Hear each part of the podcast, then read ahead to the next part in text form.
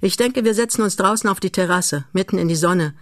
Je mehr man das Wetter brüskiert, desto besser fährt man. Also, Peleke, drei Tassen. Ich kann das Umfallen der Buhlkegel nicht mehr mit anhören. Es macht mich nervös. Draußen haben wir freilich auch Lärm, aber doch anders und hören statt des spitzen Klappertons das Poltern und Donnern unserer unterirdischen Kegelbahn, wobei wir uns einbilden können, am Vesuv oder Ätna zu sitzen. Und warum auch nicht? Alle Genüsse sind schließlich Einbildung, und wer die beste Fantasie hat, hat den größten Genuss. Nur das Unwirkliche macht den Wert und ist eigentlich das einzig Reale. Serge, sagte der andere, der beim Piquet-Spielen als Pitt angeredet worden war, wenn du mit deinen berühmten großen Sätzen so fortfährst, so bestrafst du Wedell härter, als er verdient. Außerdem hast du Rücksicht auf mich zu nehmen, weil ich verloren habe. So, hier wollen wir bleiben, den Lorn im Rücken, diesen Efeu neben uns und eine kahle Wand en vue. Himmlischer Aufenthalt für seiner Majestät Garde. Was wohl der alte Fürst Pückler zu diesem Clubgarten gesagt haben würde. Und nun, Bedell, wenn Ihnen verziehen werden soll, schütteln Sie Ihr Gewand, bis ein neuer Krieg herausfällt oder irgendeine andere große Nachricht. Sie sind ja durch Puttkamers mit unserem lieben Herrgott verwandt. Mit welchem brauche ich nicht erst hinzuzusetzen. Was kocht er wieder? Pitt, sagte Wedell, ich beschwöre Sie, nur keine Bismarck-Fragen, denn erstlich wissen Sie, dass ich nichts weiß, weil Vettern im siebzehnten Grad nicht gerade zu den Intimen und Vertrauten des Fürsten gehören, zum Zweiten aber komm ich, statt vom Fürsten, reckte von einem Bolzenschießen her, das ich mit einigen Treffern und vielen, vielen Nichttreffern gegen niemand anders als gegen seine Durchlaucht richtete. Und wer war dieser kühne Schütze? Der alte Baron Osten, Rieneckers Onkel, charmanter alter Herr und bon garçon. Aber freilich auch Pfiffikus. Wie alle Märker. Bin auch einer, Tant mieux, dann wissen Sie es von sich selbst. Aber heraus mit der Sprache. Was sagte der Alte? Vielerlei. Das Politische kaum der Rede wert. Aber ein anderes, desto wichtiger. Rienecker steht vor einer scharfen Ecke. Und vor welcher? Er soll heiraten. Und das nennen Sie eine scharfe Ecke? Ich bitte Sie, Wedell. Rienecker steht vor einer viel schärferen. Er hat neuntausend jährlich und gibt zwölftausend aus. Und das ist immer die schärfste aller Ecken, jedenfalls schärfer als die Heiratsecke. Heiraten ist für Rienecker keine Gefahr, sondern die Rettung. Übrigens habe ich es kommen sehen. Und wer ist es denn?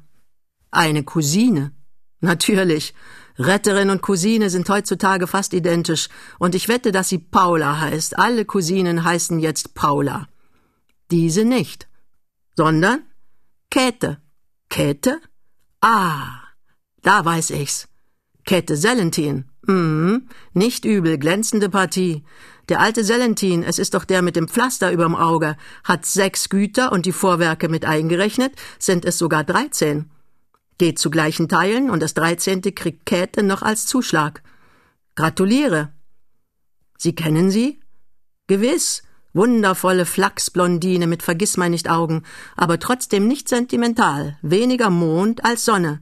Sie war hier bei der Züllo in Pension und wurde mit vierzehn schon umkurt und umworben. In der Pension? Nicht direkt und nicht alltags, aber doch sonntags, wenn sie beim alten Osten zu Tische war, demselben, von dem sie jetzt herkommen. Käthe. Käthe Sellentin. Sie war damals wie eine Bachstelze, und wir nannten sie so, und war der reizendste Backfisch, den Sie sich denken können. Ich sehe noch ihren Haardutt, den wir immer den Wocken nannten, und den soll Rienecker nun abspannen. Nun, warum nicht? Es wird ihm so schwer nicht werden. Am Ende doch schwerer, als mancher denkt, antwortete Wedell.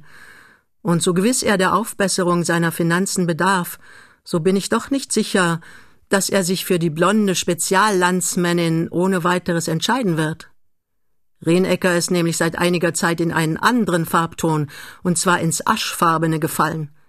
Und wenn es wahr ist, was mir Balafré neulich sagte, so hat er sich's ganz ernsthaft überlegt, ob er nicht seine Weißzeugdame zur weißen Dame erheben soll. Schloss Avenel oder Schloss Zeden macht ihm keinen Unterschied. Schloss ist Schloss. Und Sie wissen, Rienecker, der überhaupt in manchen seinen eigenen Weg geht, war immer fürs Natürliche. Ja, lachte Pitt. Das war er. Aber Balafré schneidet auf und erfindet sich interessante Geschichten. Sie sind nüchtern, Vidal, und werden doch solch erfundenes Zeug nicht glauben wollen. Nein, erfundenes nicht, sagte Vidal, aber ich glaube, was ich weiß. Rienecker trotz seiner sechs Fuß, oder vielleicht auch gerade deshalb, ist schwach und bestimmbar und von einer seltenen Weichheit und Herzensgüte. Das ist er, aber die Verhältnisse werden ihn zwingen. Und er wird sich lösen und frei machen. Schlimmstenfalls wie der Fuchs aus dem Eisen. Es tut weh.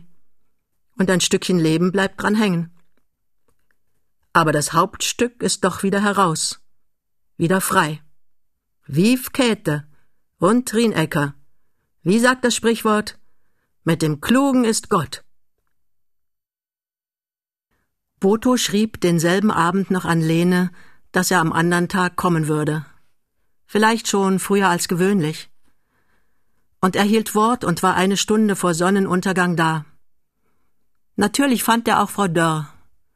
Es war eine prächtige Luft, nicht zu warm.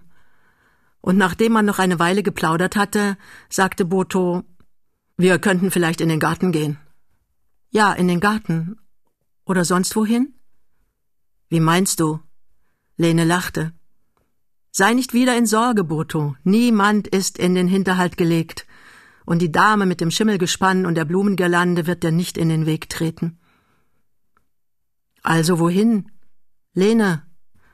Bloß ins Feld, ins Grüne, wo du nichts haben wirst als Gänseblümchen und mich. Und vielleicht auch Frau Dörr, wenn sie die Güte haben will, uns zu begleiten. Ob sie will? sagte Frau Dörr. Gewiss will sie, große Ehre, aber man muss sich doch erst ein bisschen zurechtmachen. Ich bin gleich wieder da. Nicht nötig, Frau Dörr. Wir holen sie ab. Und so geschah es. Und als das junge Paar eine Viertelstunde später auf den Garten zuschritt, stand Frau Dörr schon an der Tür, einen Umhang überm Arm und einen prachtvollen Hut auf dem Kopf. Ein Geschenk Dörrs, der, wie alle Geizhälse, mitunter etwas lächerlich Teures kaufte. Boto sagte der so herausgeputzten etwas Schmeichelhaftes, und gleich danach gingen alle drei den Gang hinunter und traten durch ein verstecktes Seitenpförtchen auf einen Feldweg hinaus, der hier, wenigstens zunächst noch und ehe er weiter abwärts in das freie Wiesengrün einbog, an dem an seiner Außenseite hoch in Nesseln stehenden Gartenzaun hinlief. Hier bleiben wir, sagte Lene. Das ist der hübscheste Weg und der einsamste. Da kommt niemand.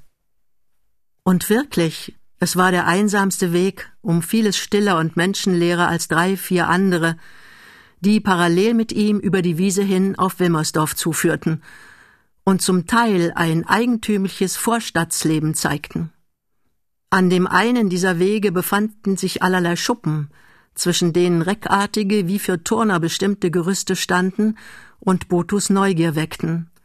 Aber ehe er noch erkunden konnte, was es denn eigentlich sei, gab ihm das Tun drüben auch schon Antwort auf seine Frage.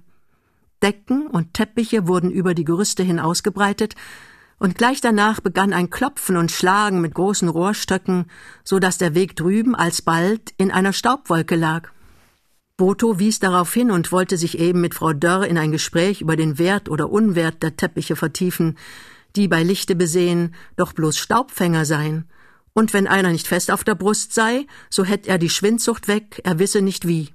Mitten im Satz aber brach er ab, weil der von ihm eingeschlagene Weg in eben diesem Augenblicke an einer Stelle vorüberführte, wo der Schutt einer Bildhauerwerkstatt abgeladen sein musste denn allerhand Stuckornamente, namentlich Engelsköpfe, lagen in großer Zahl umher.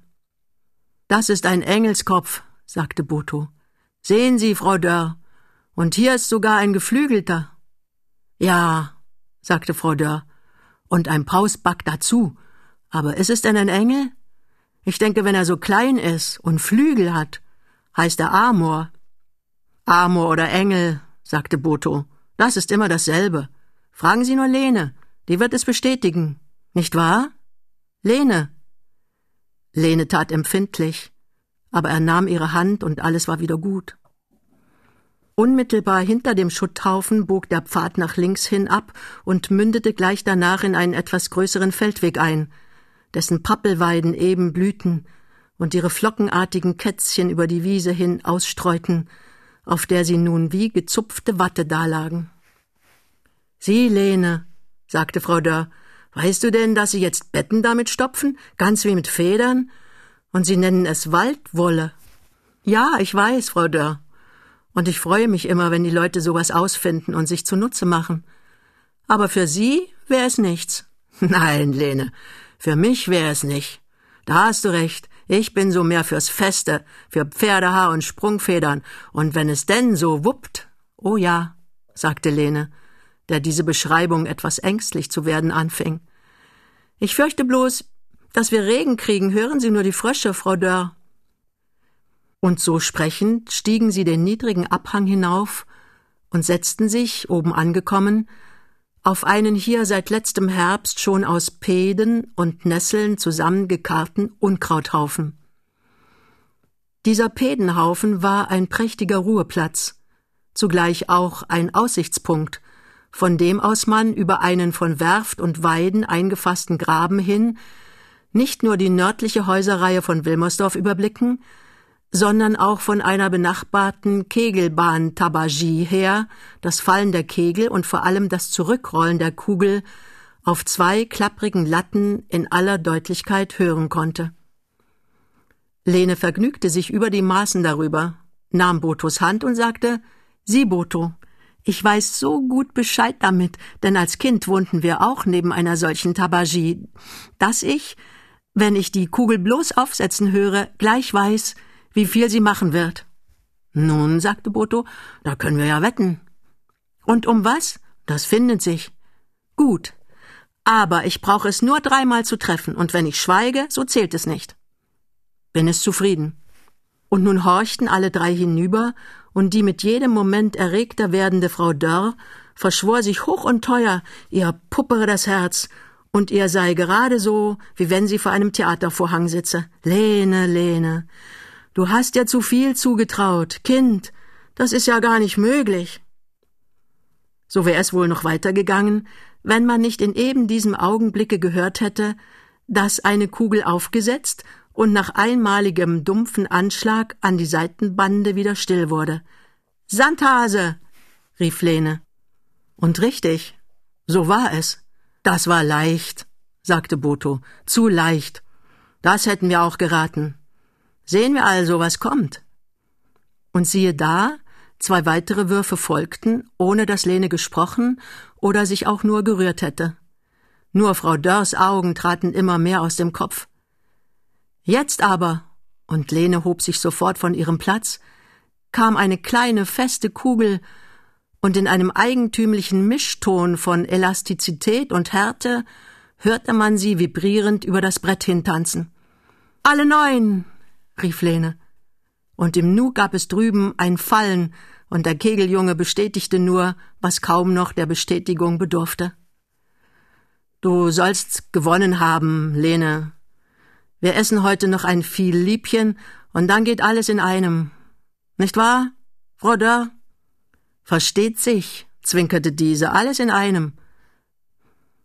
Mittlerweile sank die Sonne hinter den Wilmersdorfer Kirchturm und Lene schlug vor, aufzubrechen und den Rückweg anzutreten.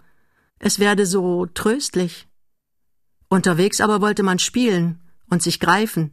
Sie sei sicher, Boto werde sie nicht fangen. Ei, da wollen wir doch sehen.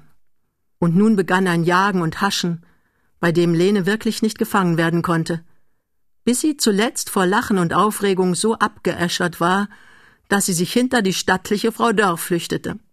Nun hab ich meinen Baum, lachte sie. Nun kriegst du mich erst recht nicht. Und dabei hielt sie sich an Frau Dörrs etwas abstehender Schoßjacke fest und schob die gute Frau so geschickt nach rechts und links, dass sie sich eine Zeit lang mit Hilfe derselben deckte. Plötzlich aber war Boto neben ihr, hielt sie fest und gab ihr einen Kuss. Das ist gegen die Regel, wir haben nichts ausgemacht. Aber trotz solcher Abweisung hing sie sich doch an seinen Arm und kommandierte, während sie die Gardeschnarrstimme nachahmte. Parademarsch! Frei weg! und ergötzte sich an den bewundernden und nicht enden wollenden Ausrufen, womit die gute Frau Dörr das Spiel begleitete. Ist es zu glauben, sagte diese. Nein, es ist nicht zu glauben. Und immer so und nie anders. Und wenn ich denn an meinen denke, nicht zu glauben, sag ich. Und war doch auch einer. Und tat auch immer so. Was meint sie nur? fragte Boto leise. Oh, sie denkt wieder. Aber du weißt ja, ich habe dir ja davon erzählt. Ah, das ist es, der. Nun, er wird wohl so schlimm nicht gewesen sein. Wer weiß. Zuletzt ist einer wie der andere. Meinst du? Nein. Und dabei schüttelte sie den Kopf, und in ihrem Auge lag etwas von Weichheit und Rührung, aber sie wollte diese Stimmung nicht aufkommen lassen und sagte deshalb rasch Singen wir, Frau Dörr. Singen wir. Aber was? Morgenrot. Nein, das nicht. Morgen in das kühle Grab. Das ist mir zu traurig. Nein, singen wir übers Jahr, übers Jahr. Oder noch lieber, denkst du daran? Ja. Das ist recht. Das ist schön. Das ist mein Leib- und Magenlied und mit gut eingeübter Stimme sangen alle drei das Lieblingslied der Frau Dörr, und man war schon bis in die Nähe der Gärtnerei gekommen, als es noch immer über das Feld hinklang Ich denke dran, ich danke dir mein Leben, und dann von der anderen Wegseite her, wo die lange Reihe der Schuppen und Remisen stand, im Echo widerhallte. Die Dörr war überglücklich. Aber Lene und Boto waren ernst geworden. Es dunkelte schon, als man wieder vor der Wohnung der Frau Nimtsch war, und Boto, der seine Heiterkeit und gute Laune rasch zurückgewonnen hatte, wollte nur einen Augenblick noch mit hineinsehen und sich gleich danach verabschieden. Als ihn Lene jedoch an allerlei Versprechungen und Frau Dörr mit Betonung und Augenspiel an das noch ausstehende viel Liebchen erinnerte, gab er nach und entschloss sich, den Abend über zu bleiben.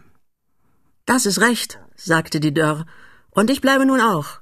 Das heißt, wenn ich bleiben darf und bei dem Philippchen nicht störe, denn man kann doch nie wissen, und ich will bloß noch den Hut nach Hause bringen und den Umhang, und dann komm ich wieder.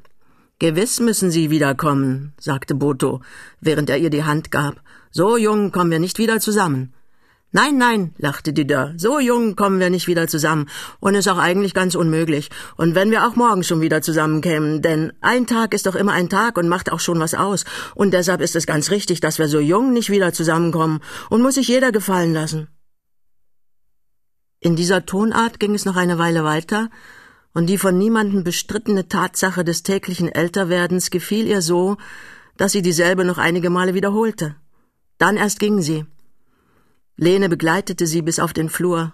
Boto seinerseits aber setzte sich neben Frau Nimtsch und fragte, während er ihr das von der Schulter gefallene Umschlagtuch wieder umhing, ob sie noch böse sei, dass er ihr die Lene wieder für ein paar Stunden entführt habe. Aber es sei so hübsch gewesen, und oben auf dem Pedenhaufen, wo sie sich ausgeruht und geplaudert hätten, hätten sie der Zeit ganz vergessen. Ja, die Glücklichen vergessen die Zeit, sagte die Alte. Und die Jugend ist glücklich. Und ist auch gut so und soll so sein. Aber wenn man alt wird, lieber Herr Baron, da werden einen die Stunden lang und man wünscht sich die Tage fort. Und das Leben auch. Ach, das sagen Sie so, Mutterchen. Alt oder jung, eigentlich lebt doch jeder gern. Nicht wahr? Lene, wir leben gern. Lene war eben wieder vom Flur her in die Stube getreten und lief, wie getroffen von dem Wort, auf ihn zu und umhalste und küsste ihn und war überhaupt von einer Leidenschaftlichkeit, die ihr sonst ganz fremd war. Lene, was hast du nur? Aber sie hatte sich schon wieder gesammelt und wehrte mit rascher Handbewegung seine Teilnahme ab, wie wenn sie sagen wollte, frage nicht. Und nun ging sie, während Boto mit Frau Nimtsch weitersprach, auf das Küchenschapp zu, kramte drin herum und kam gleich danach und völlig heitern Gesichts mit einem kleinen, in blaues Zuckerpapier genähten Buche zurück, das ganz das Aussehen hatte wie die, drin Hausfrauen ihre täglichen Ausgaben aufschreiben.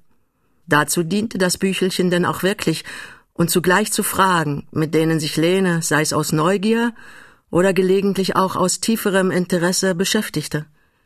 Sie schlug es jetzt auf und wies auf die letzte Seite, drauf Botus Blick sofort der dick unterstrichenen Überschrift begegnete, was zu wissen Not tut. Alle tausend Lene. Das klingt ja wie Traktätchen oder Lustspieltitel. Ist auch sowas. Lies nur weiter. Und nun las er. Wer waren die beiden Damen auf dem Korso? Ist es die ältere oder ist es die junge? Wer ist Pitt? Wer ist Serge? Wer ist Gaston? Boto lachte. Wenn ich dir das alles beantworten soll, Lene, so bleib ich bis morgen früh. Ein Glück, dass Frau Dörr bei dieser Antwort fehlte. Sonst hätte es eine neue Verlegenheit gegeben, aber die sonst so flinke Freundin, flink wenigstens, wenn es sich um den Baron handelte, war noch nicht wieder zurück, und so sagte denn Lene Gut, so will ich mich handeln lassen und meinetwegen denn von den zwei Damen ein andermal. Aber was bedeuten die fremden Namen? Ich habe schon neulich danach gefragt, als du die Tüte brachtest. Aber was du da sagtest, war keine rechte Antwort, nur so halb. Ist es ein Geheimnis? Nein. Nun denn sage. Gern, Lene. Diese Namen sind bloß Necknamen. Ich weiß, das sagtest du schon.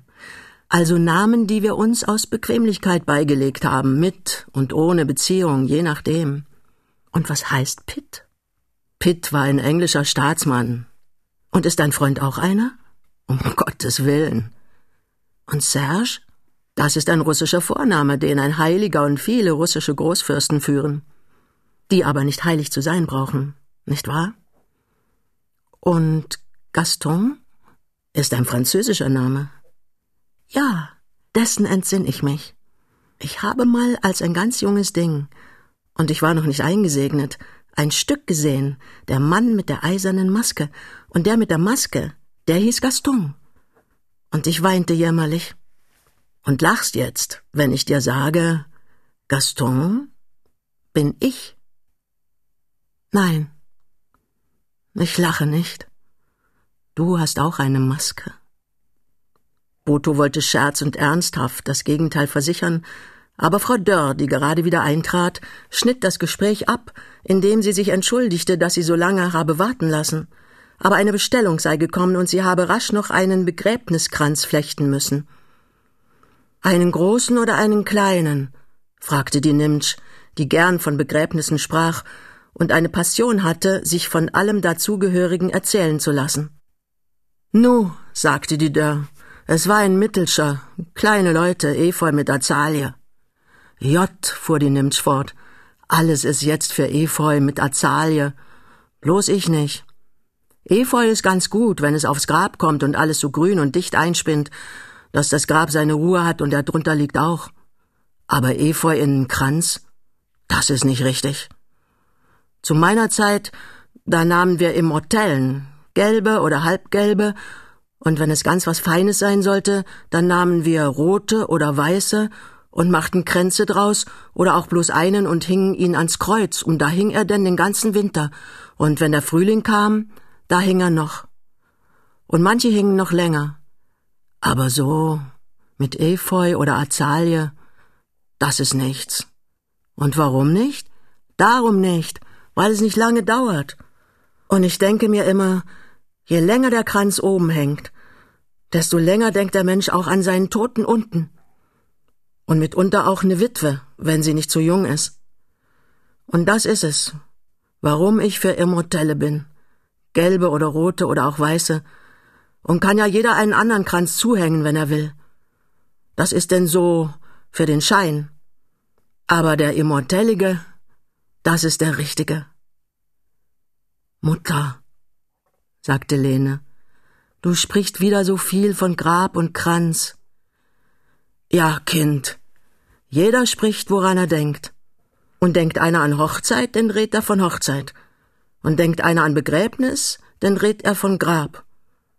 Und ich habe nicht mal angefangen, von Grab und Kranz zu reden. Frau Dörr hat angefangen, was auch ganz recht war. Und ich spreche bloß immer davon, weil ich immer eine Angst habe und immer denke, ja, wer wird dir mal einen bringen? Ach, Mutter. Ja, Lene, du bist gut. Du bist ein gutes Kind, aber der Mensch denkt und Gott lenkt. Und heute rot und morgen tot. Und du kannst sterben so gut wie ich jeden Tag, den Gott werden lässt. Wenn ich es auch nicht glaube. Und Frau Dörr kann auch sterben. Oder wohnt denn, wenn ich sterbe, vielleicht woanders. Oder ich wohne woanders und bin vielleicht eben erst eingezogen. Ach, meine liebe Lene, man hat nichts, sicher, gar nichts. Auch nicht mal einen Kranz aufs Grab. Doch, doch, Mutter Nimtsch, sagte Boto. Den haben Sie sicher. Na, na, Herr Baron, wenn es man wahr ist. Und wenn ich in Petersburg bin oder in Paris und ich höre, dass meine alte Frau Nimtsch gestorben ist, dann schick ich einen Kranz, und wenn ich in Berlin bin oder in der Nähe, dann bring ich ihn selber. Der alten Gesicht verklärte sich ordentlich vor Freude. Na, das ist ein Wort, Herr Baron. Und da habe ich doch nur meinen Kranz aufs Grab. Und ist mir lieb, dass ich ihn habe denn ich kann die kahlen Gräber nicht leiden, die so aussehen wie ein Waisenhauskirchhof oder für die Gefangenen oder noch schlimmer. Aber nu mach mal einen Tee, Lene, das Wasser kocht und bullert schon. Und Erdbeeren und Milch sind auch da. Und auch saure. Jott, den armen Herrn Baron muss ja schon ganz jämlich sein. Immer angucken macht hungrig, so viel weiß ich auch noch. Ja, Frau Dörr, man hat ja doch auch mal seine Jugend gehabt. Und wenn es auch lange her ist. Aber die Menschen waren damals so wie heut. Frau Nimtsch, die heut ihren Redetag hatte, philosophierte noch eine Weile weiter, während Lene das Abendbrot auftrug und Boto seine Neckereien mit der guten Frau Dörr fortsetzte. Das sei gut, dass sie den Staatshut zu rechter Zeit zu Bett gebracht habe. Der sei für Kroll oder fürs Theater, aber nicht für den Wilmersdorfer Pedenhaufen. Wo sie den Hut denn eigentlich her habe? Solchen Hut habe keine Prinzessin. Und er habe sowas Kleidsames überhaupt noch gar nicht gesehen. Er wolle nicht von sich selber reden, aber ein Prinz hätte sich drin vergaffen können. Die gute Frau hörte wohl heraus, dass er sich einen Spaß machte. Trotzdem sagte sie Ja, wenn Dörr mal anfängt, dann ist er so forsch und fein, dass ich mitunter gar nicht weiß, wo er es her hat. Alltags ist nicht viel mit ihm, aber mit eins ist er wie vertauscht und gar nicht mehr derselbe, und ich sage denn immer, es ist am Ende doch was mit ihm, und er kann es man bloß nicht so zeigen. So plauderte man beim Tee, bis zehn Uhr heran war. Dann brach Boto auf, und Lene und Frau Dörr begleiteten ihn durch den Vorgarten bis an die Gartentür. Als sie hier standen, erinnerte die Dörr daran, dass man das Vieh Liebchen noch immer vergessen habe. Boto schien aber die Mahnung überhören zu wollen und betonte nur nochmals, wie hübsch der Nachmittag gewesen sei. Wir müssen öfter so gehen, Lene. Und wenn ich wiederkomme, dann überlegen wir wohin. Oh, ich werd schon etwas finden, etwas Hübsches und Stilles und recht weit und nicht so bloß überfällt. Und dann nehmen wir Frau Dörr wieder mit, sagte Lene. Oder bitten Sie darum, nicht wahr, Boto? Gewiss, Lene, Frau Dörr muss immer dabei sein. Ohne Frau Dörr geht es nicht. Ach, Herr Baron, das kann ich ja gar nicht annehmen. Das kann ich ja gar nicht verlangen. Doch, liebe Frau Dörr, lachte Boto, Sie können alles verlangen. Eine Frau wie Sie. Und damit trennte man sich.